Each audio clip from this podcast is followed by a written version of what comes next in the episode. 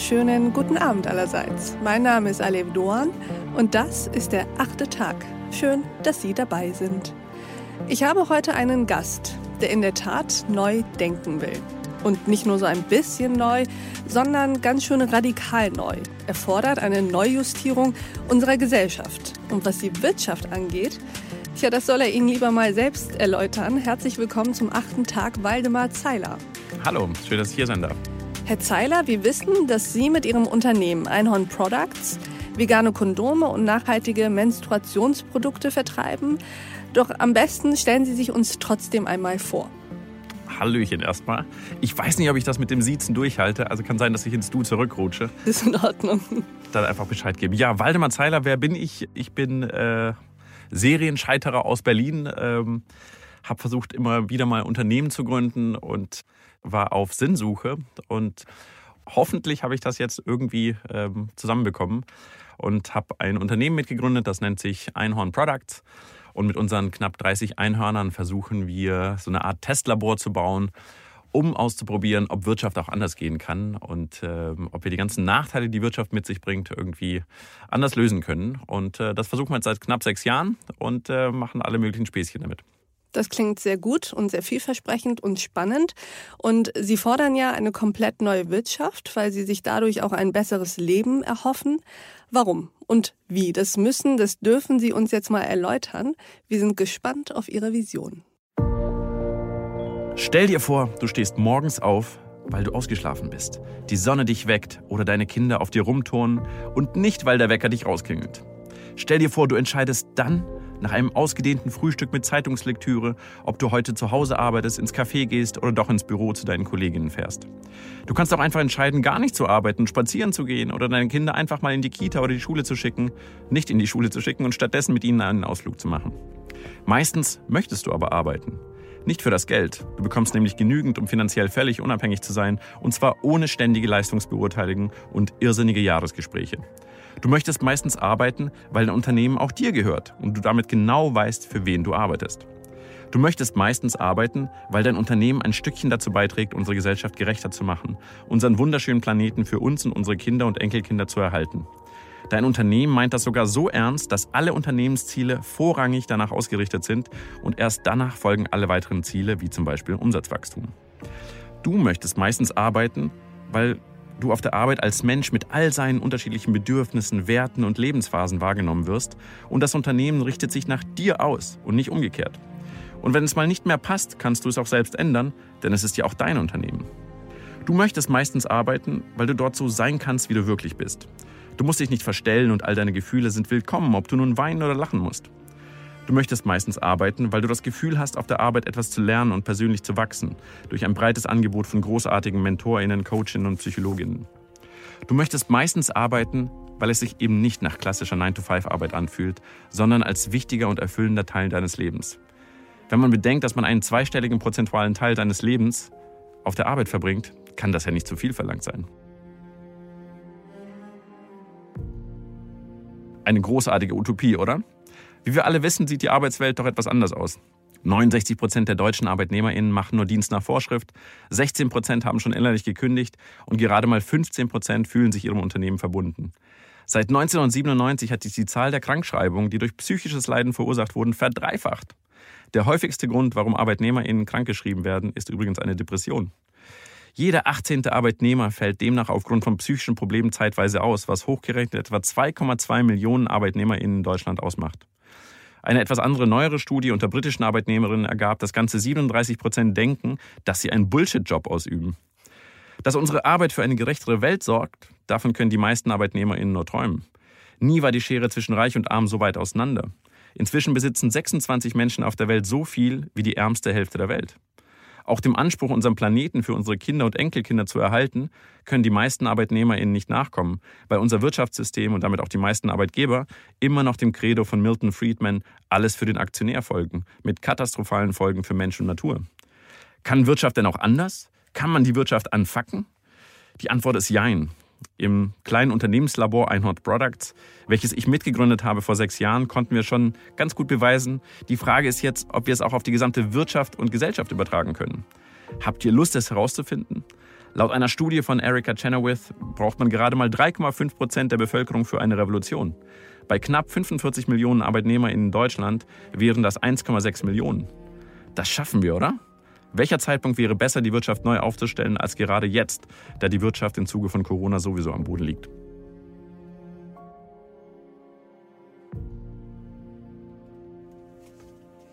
Ausgezeichnet, vielen Dank, Waldemar Zeiler, für diese Vision. Und ich muss sagen, die Utopie, die Sie am Anfang skizziert haben, das war fast, als ob Sie mein Leben erzählt hätten.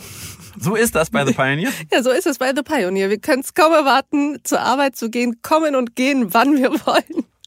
Ich weiß jetzt nicht, ob ich die Ironie jetzt raushöre oder nicht, aber ich finde es schön. Nee, ich freue mich über mehr MitstreiterInnen. Nur Ironie. Sehr gut. Ähm, also, bevor wir darauf zu sprechen kommen, ob diese Idee, ob diese Vision tatsächlich im Großen und Ganzen für die deutsche, vielleicht sogar die globale Wirtschaft umsetzbar ist, würde ich gern über Sie reden, über Sie persönlich. Mit 21 Jahren hatten Sie ja nämlich genau einen Wunsch. Millionär werden mit 30 Jahren, richtig? Genau. Um diesem Ziel näher zu kommen, haben Sie International Business studiert und als junger Mensch haben Sie Bücher mit so illustren Titeln gelesen wie Rich Dad, Poor Dad, 48 Laws of Power und die Kunst des Krieges für Anleger. Jetzt frage ich mich, was ist mit diesem Mann geschehen, dass er sich jetzt mit Altruismus, Nachhaltigkeit, Umweltschutz, Frauen und Minderheitenrechten beschäftigt? Ja, krass. Wenn man das so hört, ist schon eine, äh, eine, krasse Reise. Das Lustige ist ja, diese, die Dinger verkaufen sich immer noch. Also ich sehe immer noch von, von Freunden von mir, die auf Instagram posten, Rich Dad, Poor Dad, gerade gelesen, mega geil. Und ähm, das, ist, das ist schon Wahnsinn. Aber es ist auch nicht überraschend. Aber zurück zu mir. Ähm, ja, was, was war mit mir los? Ähm, ich glaube, also Millionär werden ähm, ist ja letztlich nur eine Währung. Ich wusste, ich, ich wollte irgendwie besser werden in dem, was ich tat. Und ich habe zum ersten Mal im Abitur gegründet und da wusste ich noch gar nicht, was das ist. Letztendlich ist Unternehmertum etwas einfach Unternehmen. Ähm, und das, das erste Mal, als ich was Unternehmen habe, bin ich einfach süchtig geworden. Es war wie ein Virus. Ich gedacht, wow, geil, du hast eine Idee, du fängst an, du hast Lust irgendwie, dass Sachen entstehen. Ähm, und dann guckst du dich um und sagst, okay, was ist das eigentlich, was ich da mache? Und dann fängst du an, dich zu informieren. So, ich hatte in, in, kein, in meinem Umfeld meine Eltern, meine Verwandtschaft, die kommen ja eher sozusagen aus der Sowjetunion. Also ich hatte überhaupt keine, keine kapitalistischen Vorbilder und wusste auch gar nicht, was das ist. Und dann fängt man eben an, so Bücher zu lesen. Und dann heißt es immer so, wenn du ein richtig guter Unternehmer bist, dann, dann wirst du halt Millionär, Milliardär und so weiter. Und dann liest du halt eben Richard Branson und Warren Buffett und wie sie alle heißen. Ähm, ja, und dann habe ich gedacht, okay, also das macht mir total Spaß und ich will auch besser werden in den Sachen, die ich mache. Also muss ich wohl Millionär werden mit 30. Und dann habe ich das mal angefangen. Und erst nach und nach merkt man natürlich, wie, wie bekloppt diese Reise ist. Weil was, was sagt eine Million aus? Und ich habe immer mehr auch dann Leute gesehen, die mit mir gegründet haben, aus dem Gründerumfeld, die dann tatsächlich diese noch früher als 30 Millionär Millionärin geworden sind und die überhaupt nicht glücklich waren. Und äh, irgendwann fängt man natürlich an zu zweifeln und sagen, okay, was ist das für ein bescheuertes Ziel, das ich da habe? Und auf der anderen Seite sozusagen, ich bin Teil dieser Wirtschaft und wenn ich Millionär wäre, äh, Millionär werde, dann passieren aber ganz viele andere schlechte Sachen parallel. Also für mich war so ein Ereignis, das für mich richtig entscheidend war, war äh, praktisch der Zusammensturz der Fabrik in Rana Plaza in Bangladesch. Die schlimmste Katastrophe in der Textilindustrie von Bangladesch. 24. April 2013. Ein Riesengebäude mit vielen kleinen Textilunternehmen stürzt in sich zusammen über 1100 Tote, etwa 2000 Verletzte, Verzweiflung, Trauer, grenzenloser Schmerz. Und ich wusste in dem Moment ganz genau, ähm, sagen, warum das Ganze passiert ist. Und das ist, das ist eben das Kernproblem der Wirtschaft, dass man eben versucht, eben überall Kosten zu sparen, dass man den Shareholder Value von Milton Friedman, den ich angesprochen habe, immer optimieren muss. Und dann wird überall auf der Welt praktisch werden Kosten gespart und am liebsten natürlich irgendwo, wo man nicht hinschauen kann, zum Beispiel in Bangladesch. Ähm, und das war eben bezeichnend für unsere Wirtschaft. Und für mich war das so ein bisschen so ein Wake-up-Call zu sagen, fuck, du willst nicht Teil dieses Systems sein. Äh, du bist es leider, du bist, du bist Gründer und ich werde, glaube ich, auch nirgends angestellt, werde nach spätestens sieben Monaten gefeuert oder muss selber gehen. Das hat nie geklappt. Dann können Sie zu The Pioneer kommen, weil, wie genau. gesagt, wir leben ja die Utopie. Sehr schön, dann komme ich hierher. Sehr gut. Ja, und dann habe ich gesagt, also wenn du schon Teil des Systems bist, du kannst nicht raus, dann versuch wenigstens das besser zu machen. Und deswegen haben wir Einhorn gegründet. Was entgegnen Sie denn jetzt Menschen, die sagen, das äh, klingt alles toll und macht mal euren kleinen Ponyhof da bei Einhorn Products, aber im Großen und Ganzen lässt sich das nicht umsetzen? Denn sobald man mit den Werten kommt, die Sie ja zum Beispiel nennen und sagt Shareholder Value etc., das kann alles nicht alles sein, dann wird man sehr oft mit dem Vorwurf konfrontiert, dass ähm, das zu idealistisch sei, dass das zu naiv sei und am Ende ja doch nicht umsetzbar. Und entscheidend dafür, welche Wirtschaftsstrukturen wir jetzt für die richtigen halten und was jetzt idealistisch ist oder gar naiv, entscheidend dafür ist am Ende ja das Menschenbild. Was für eins haben Sie? Ähm, ein sehr positives. Ein sehr positives Menschenbild und ich glaube, das, das braucht es auch. Ich glaube, wir, wir haben, glaube ich, von, von, eigentlich haben wir Menschen alle ein positives Menschenbild, aber unter anderem die Medien äh, tragen dazu bei, deswegen ist er auch heute hier, teilweise eben auch ein anderes äh, Menschenbild ähm, irgendwie weiterzutragen, weil teilweise einfach negative Nachrichten, das ist auch wissenschaftlich bewiesen, sich einfach besser äh, lesen lassen, verkaufen lassen und so weiter. Und gerade so in Bubbles, ich weiß nicht, der, der Film, irgendwie das Dilemma mit den sozialen Medien ist jetzt äh, durch die Decke gegangen, das äh, trägt einfach dieses me negative Menschenbild immer weiter. Aber eigentlich sind wir, sind wir alle positiv und ähm, also positiv, jetzt Corona-Zeiten ist auch spannend. Nee, nicht alle Corona-positiv, aber ähm, eigentlich haben wir, glaube ich, alle ein positives Menschenbild. Und dahin, wenn wir da, wenn es schaffen, dahin zurückzugehen, dann, glaube ich, fällt es auch viel leichter, diese Utopien zu leben. In Ihrem Buch Unfuck the Economy zitieren Sie auch an vielen Stellen das Buch Im Grunde gut des niederländischen Philosophen Rutger Bregmann. Und Sie haben auch ein äh, Beispiel, ein Beispiel für die Verzerrung des Menschenbilds. Vielleicht können Sie das mal unseren Hörern erläutern. Welche fiktiven Geschichten erzählen wir eigentlich, während welche realen Geschichten sich tatsächlich abgespielt haben? Ja, sehr spannend. Also Rutger Breckmann ist einer meiner Lieblingsautoren. er ist tatsächlich auch ähm, ähm, Historiker und er hat sich eben auch gefragt, was, was ist, warum haben wir so ein negatives Menschenbild? Und hat sich mal diese ganzen Geschichten, die wir kennen aus unserer, ähm, zum Beispiel eben Herr der Fliegen, das Buch wurde millionenfach verkauft, das wird immer noch in Englischunterricht überall gelesen äh, und stellt eben diese ganz negative, da sind irgendwie Kinder sind, sind abhandengekommen, kommen auf eine Insel und dann kommt irgendwann das Tierische in den Kindern raus und dann kommt Misshandlung, Folter bis hin zu Mord. Und das haben alle gelesen und, und äh, für alle war das klar, ja, das ist irgendwie, das entspricht der Wahrheit. Menschen sozusagen, wenn man sie alleine lässt, irgendwie, irgendwann mal kommt das Tier raus. Irgendwie diese dünne Schicht von Zivilisation, die braucht nicht viel, damit die irgendwie wegkommt und wir zum Tier werden. Und er hat sich eben ganz viele solcher Geschichten angeschaut. Unter anderem hat er gesagt, gibt es eigentlich überhaupt ein reales Beispiel dafür? Weil diese Geschichte ist nicht wahr und auch äh, der Autor von Herr der Fliegen war eher eine sehr ähm, bedauernswerte Persönlichkeit, ähm, die, die, das geschrieben hat. Die war nicht sonderlich happy. Also es hat die Gründe schon gehabt, warum das so negativ ausfiel. Und er hat dann einfach mal geguckt und sagt, sind denn wirklich Kinder irgendwo abhanden gekommen, irgendwie verschollen auf einer Insel? Und hat tatsächlich sechs Kinder gefunden, die über ein Jahr lang auf der, ähm, in, im Pazifik auf einer Inselgruppe, die heißt Atar, praktisch ein Jahr lang verbracht haben. Und das ist jetzt irgendwie, glaube ich, schon 60, äh, 70 Jahre her. Und er hat das wirklich nachgeforscht, ist hingereist und hat auch noch mit dem Kapitän gesprochen, der diese Kinder dort gefunden hat nach über einem Jahr. Und er war total überrascht, weil als er dann, als der Kapitän auf die Insel kam, hatten die dort eine Sportschule, einen Gemüsegarten, ein Badmintonfield. Die hatten ganz klare Regeln bei Streitigkeiten. Also das genaue Gegenteil von dem, was Herr der Fliegen beschrieben hatte. Und das nimmt er halt nach und nach auseinander. Da gab es ja auch dieses Prison-Experiment zum Beispiel, ähm, das irgendwo gemacht wurde an dieser Elite-Universität, wo man gesagt hat, irgendwie, was passiert, wenn wir jetzt zufällig auslosen, wer ist jetzt Wärter, wer ist jetzt äh, Gefängnisinsassen. August 14, 1971, Palo Alto, California. 12 young men are rounded up from their homes by police, placed under arrest, and brought to a makeshift prison in the basement of Stanford University. It all begins as a study on the psychology of prison life, led by Stanford psychology professor Dr. Philip Zimbardo. 24 volunteers, 12 guards, and 12 prisoners Within just six days of the planned two week study, conditions are so bad that the entire operation is shut down.